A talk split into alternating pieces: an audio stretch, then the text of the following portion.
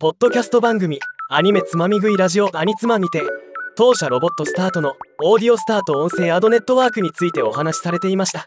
あまりに嬉しかったのでこちらで紹介させてもらいます。この番組は1500本以上のアニメを視聴したアニメ先生ことゆうきさんとアニメが苦手だけど興味がある生徒役のカラスさんのお二人がアニメをサクッとつまみ食いをモットーにアニメ情報をシェアする番組です。今回エピソード57番外編。音声 CM を依頼したらカテゴリーランキング1位になりました。の22分30秒以降で紹介いただいています。以下お二人のトーク要約の中から一部をピックアップして補足したいと思います。広告関係なんですけど音声広告会社のロボットスタートさん。ロボットスタートさん。そういう会社があるんだ。何があったんですか？アニツマで CM やりませんか？みたいな。すごいね。今会社のサイトを見てたんですけどビジョンに音声広告アドネットワークで日本のポッドキャスト市場の発展に貢献するって書いてあってまさにカラスさんがいいなって思ってるところがっちりですね。そうですね。ポッドキャスターが音声広告でマネタイズできるようになればもっとコンテンツや機材に投資できるようになると思いますしそれが良い番組作りを続けられる重要な要素になると思っています。もちろん広告主の広告効果の満足度やリスナーの広告需要性のバランスを取りながら微力ながらポッドキャスト市場を少しでも活性化するお手伝いをしていきます。ロボットスタートさんっていうのは両方を募集していて両方というと僕らみたいな広告主とメディア両方ともを募集している。ただ僕思ったのは広告主とメディア側がいればもう2人だけでもう完結しちゃうものじゃないですか。その間にロボットスタートさんみたいなところが入らなくても消費できちゃうものではないですかねまあそうですね。広告仲介だから。不動産仲介みたいなことですかね。はいはいはい。売りたいって人と買いたいって人がいるけどその人とつながれない。で不動産屋さんがつなげてくれますよね。なるほど。両方の人が不動産屋さんに来て売りたいって人と買いたいって人はつながる。なるほどね。なので不動産屋さんで行ったら売りたいっていう土地はたくさんあった方がいいし買いたいっていう人はたくさんいた方が不動産屋さんは儲かりますよね。そのマッチングっていうところのみを請け負ってくれる会社ってことなんですか？ポッドキャスターと広告主を結びつけるという意味では仲介的な仕事とも言えます。でも僕らは広告代理店の立場ではなくアドネットワーク事業者アドテクノロジー開発会社という立場でポッドキャスト業界に貢献していきたいと思ってます。あのロボットスタートさんはさっき言ったようにロボットに強いんで合成音声ボーカロイドのタイプですね。ゆっくり解説とかでわかる人もいるんですけどあの手のことができるんですよ。それを使って音声広告も僕らで作らなくても作ってくれるみたいな。そうですね。なるほどなるほど。はいポッドキャスト番組が広告主になる場合はその番組ホストの方が自身の声を録音して広告を作った方が良いものになると思いますが初めて音声広告を使う。コストをあまりかけたくないといった場合はまず音声合成エンジンを使った合成音声によるクリエイティブ制作をおすすめしています。複数のクリエイティブを作り分けて成果の良い広告にチューニングしていくのも録音不要で気軽に臨機応変に対応できるというメリットもあります。あと契約している会社に CM 流せますよっての見せてもらったんですけどその中だとメディアが多かったんですよ。〇〇新聞とか。はいはいはい。〇〇新聞とか〇〇ウェブサイトってところが多くてその手の新聞とかウェブサイトっていうのはニュースは文字で発信してるんですね。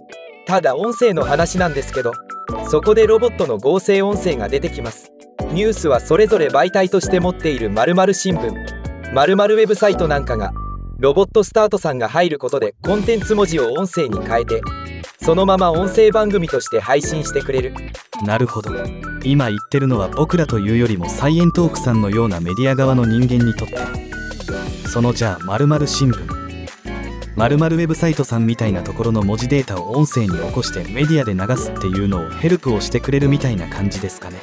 そうですね。なるほどなって思いました僕らのような広告主側の立場の人にとってやってくれるっていうのはマッチングと。あとはジャンルを区切ることができてどこでもいいから〇〇新聞を CM したいっていうとテレビみたいになっちゃうんですけどポッドキャストの番組いろいろさっき見たみたいに〇〇だとアニメ漫画って形でジャンル分けされてるんですけどアニメ見てる人だけに CM したいとかっていう時にジャンルを絞ることができる。そういう広告をすることができるみたいですね。はいそうなんです。オーディオスタートのアドネットワークは300を超える音声メディアに参加いただいておりますがジャンルを指定して広告を出したり年齢性別エリアなどのニーズに合わせた配信の設定が可能になっています。ピンポイントのメディアにだけ広告を出す期間指定予算を限定して配信することもできます。今ポッドキャスター様に広告主になっていただく事例が増えているんですがそういう特性が受けているのかなと思っています。ロボットスタートさん面白いなと思ったのが僕たちアニメつまみ食いラジオみたいな弱小のポッドキャストでもメディア側になれるって話をしてました。はい。なるほどなるほど。できるんだ。サイエントークみたいな大きな番組じゃなくても小さくてもいいから広告を流すことができる。額は小さくなってしまうけれどやれるんだよって話をしてましたね。いいですね。そちらの方もカラスさんは強い興味を示していらっしゃるいやーね。せっかくだからやってみたいですよね。オーディオスタートのアドネットワークは単体のポッドキャストの再生規模を問わずネットワークとして束ねて音声広告を販売することで広告主様への価値を提供し結果的に単体のポッドキャスターのマネタイズを支援することを狙ったものです。一つの番組では売れなくてもあるジャンルの番組が10番組あればそれなりの再生規模になってそこが広告主にとって価値になるという考え方です。なのでポッドキャスターの皆様は再生規模は気にせずお気軽に参加いただければと思っています。そうですね。いろんな役で僕らの番組に広告を流して得た収益で今度はそのお金を使って他の番組に広告を流してもらうみたいなそういうサイクルが生まれていくと面白いですよね。いいですね。じゃあまずはそのスモールステップとしてこうやって広告。再生数が少ない僕らの番組でもできるならぜひやってみたいって思いますかね？そうですね。やってみたいですね。まさにそういうサイクルを目指しています。アドネットワークに参加いただきその中で得た収益の一部を他のポッドキャストへの広告費に使っていただければ市場成長が加速するのではないかと思っています。カラスの棒読みね。スキルを高めていかないと。そうですね。今後改善していく予定です。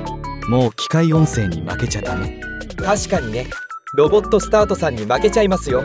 機械音声。いやいや合成音声よりもカラスさんの声の方が全然伝わるものが多いと思いましたよ。そこは心配する必要はないかと。ということで当社ロボットスタートとオーディオスタートアドネットワークを番組内でご紹介いただきありがとうございました。引き続きよろしくお願いします。オーディオスタートでは引き続きポッドキャスト広告配信とポッドキャスター様向けの広告マネタイズ支援に力を入れていきます。また興味のある広告主様ポッドキャスターの皆様からの連絡もお待ちしております。ではまた。